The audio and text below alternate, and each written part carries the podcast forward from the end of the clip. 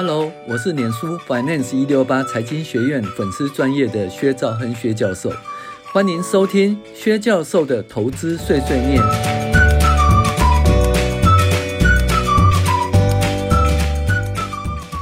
各位网友，大家好，我是薛兆亨薛教授。那跟大家分享财报小故事零三，减资是毒药还是糖果？哦。那最近呢，流行减资啊，那航海王也减资啊，还有国巨也减资啊。那减资呢，到底对股价的影响如何？那对原有股东的权利的影响如何？我们跟大家分析一下。但是我讨论的是过去的案子哈。那我对最近的减资案子就呃不太方便发表意见。那大家由过去的案子哈来做一个。推论分析，然后类比到现在的状况。好，那最近流行减资，减资有现金减资跟弥补亏损减资两大类哈。那如果是弥补亏损减资呢，基本上就是你持有的股数变少，然后呢没有退回现金给股东。那因为是弥补亏损，所以每股净值会提高。那每股净值提高有什么好处呢？可以重新取得融资的资格哦，对股东不见得不好。但是弥补亏损减资以后，通常就是减资后增资，而旧有的股东可能不愿意参加增资啦，因而失去了持股的比率，甚至哦，增资是恰特定人认购增资后，那原有的股东呢，可能股权被稀释，而且增资的价格呢，可能远低于市价，牺牲了原有股东的权益。那另外呢，就是减资退回现金。那这个部分基本上是公司觉得没有成长的机会，那退回现金给股东。那其实发放现金股息给股东也是有同样的效果，但是因为股数没有减少，所以每股盈余就无法增加，那提升股价效果不大，而且发放股息给股东后要课所得税，对大股东不利啊。所以呢，这个如果是退回现金的减资的话，那基本上。其实有另外一种说法，就是说，诶，这公司不再成长了哦，钱就是钱留在公司没用。嗯，照理说，这对股价应该是负面的影响哈。可是台湾好像好像对这个方面的反应哈，股价反应不大。那真正的反应可能就是说，未来真的公司营收盈利没有成长的时候，然后影响股价哈。但是。呃，如果是以讯号理论的话，它退回现金给股东，其实发出一个信号，就是公司不再成长那个讯号哈。但是在台湾的股市哈，这个讯号好像影响呃影响力不大就是了哈。好，那还有另外一件事，就是他那个退回现金给股东哈，跟那个发放现金股息哈，在呃税的效果不一样。退回现金给股东的话，基本上是减资了哈。那如果发放现金股息的话哈，那基本上是要课所得税哦，课所得税。那减资的话是不用课税的哈。所以这方面呢，就是对大股东比较有利就对了。好，再来我们来讲，等比减资会不会影响现有股东的权利？那意思就是说，呃，本来有一千股的投资人，因为减资可能变成八百股。那这种情形的话，没关系啊。那因为所有的人都是从呃从百分之一百，然后减少到百到百分之八十，那大家都平均嘛。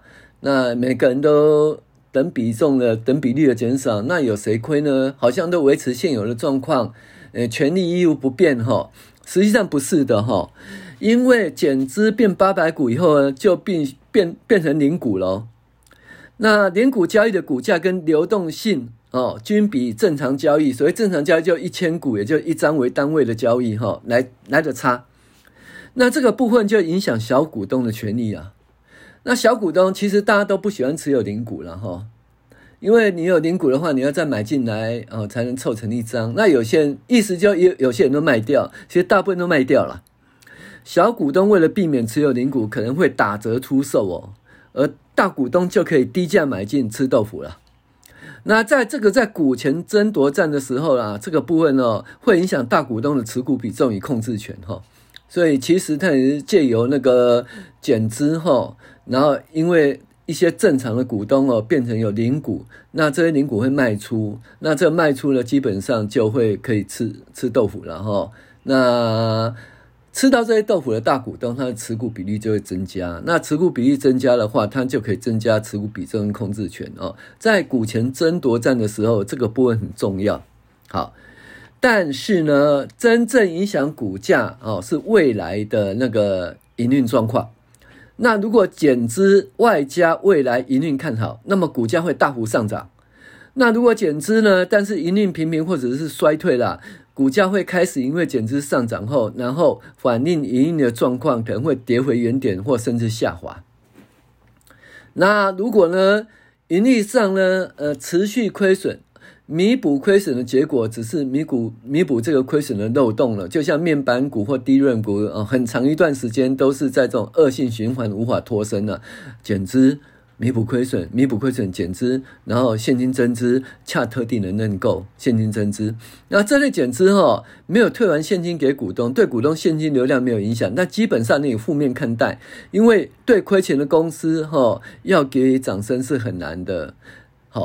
OK，以万宏为例呢，因为在景气循环股回到复苏阶段，累计营收年增率由负转正持续成长的阶段，那股价也持续哈多头上涨哈。那你看万万宏哦，万宏在那个一百零六年三月份的时候，他宣布要减资了哈，宣布要减减资，结果他股价呢哦，就从那个十几块。那十几块啊，涨到十七点五。那因为在那个时候刚好它的营收又持续成长，那十七点五，然后再涨到五十几块，然后涨再来涨到六十几块，那就是减资配合哦营收哦持续成长，那就是从那个十几块，然后涨到减资以后涨到四十几块，然后再后来涨到六十几块，六十几块以后，然后发生什么事呢？就是因为它的营收没办法再创新高了，然后营收年增率就持续衰退了，那股价就持续下跌，下跌又回到十七块多。那这十七块多呢是什么？就是当初啊，一百零六年五月啊，诶七月的起涨点啊，十七块多，等于是回所有的减资都被吃回掉了哈。OK，所以呢，基本上还是跟营运是有关的啦，跟营运有关的哈。那如果说营运状况很好，然后外加减资哦，这两个相乘效果确实可以让股价持续上涨哈。所以减资到底要不要卖股票是好还是不好？基本上减资一定会使股价上涨的哈。但是因为因为股数减少嘛哈，那等比例减少，比如说你原来是十块钱哦，那因为减资了百分之二十，你就会变成十二点五块哈。之类的，那所以本来因为你股数减少，那你的股价本来要上涨，那你原原来持有的市值不变，所以减资不影响你的那个，哦，你的权利是在这里，就是说减资前跟减资后不会影响你的市值哈，但是因为减资这个状况一定会使股价上涨，那配合股价上涨，然后如果再配合营收状况、营运状况很好的话，那确实，嗯，减资会。呃，会使股价大幅上涨。以旺宏为例，哈，就是从十几块涨到的六十几块。但是如果营收跟营运状况不好的话，那减资呢，基本上就会就会打回原状，哈，甚至会跌很多，甚至因为持续赔本可能会下市，所以不是看到减资，哈，就下去买的，哈。那还有一件事，就是那减资以后如果再增资的话，那是很过分，哈。那可是没办法，因为如果是持续赔钱的公司，一定是减资后增资啦，哈，一定减资后增资。所以呢，那这个减资因为一直赔钱，没有人认购，所以他会恰特定的认购。那恰特定的认购的结果，那就某些人的持股比重会提高，而且呢，他认购价格一定远低于市价。那原有股东呢，他的权利受损。那如果说，哎，先增资再减资，那这也是很过分。那你既然要增资，你要既然要减资，当初干嘛增资，对不对？哦，而且你的这增资呢，是是所有的股东都可以参与呢？还是说，哎，你是恰特定的认购，或者说，哎，你是发行那个 ADR 哦，在只能在国外的股东可以用到，可以享受到，而原有股东的他的权利受损哈。那所以呢，减资再加增资，或者增资后再加减资，我觉得都不是很理性的行为哈。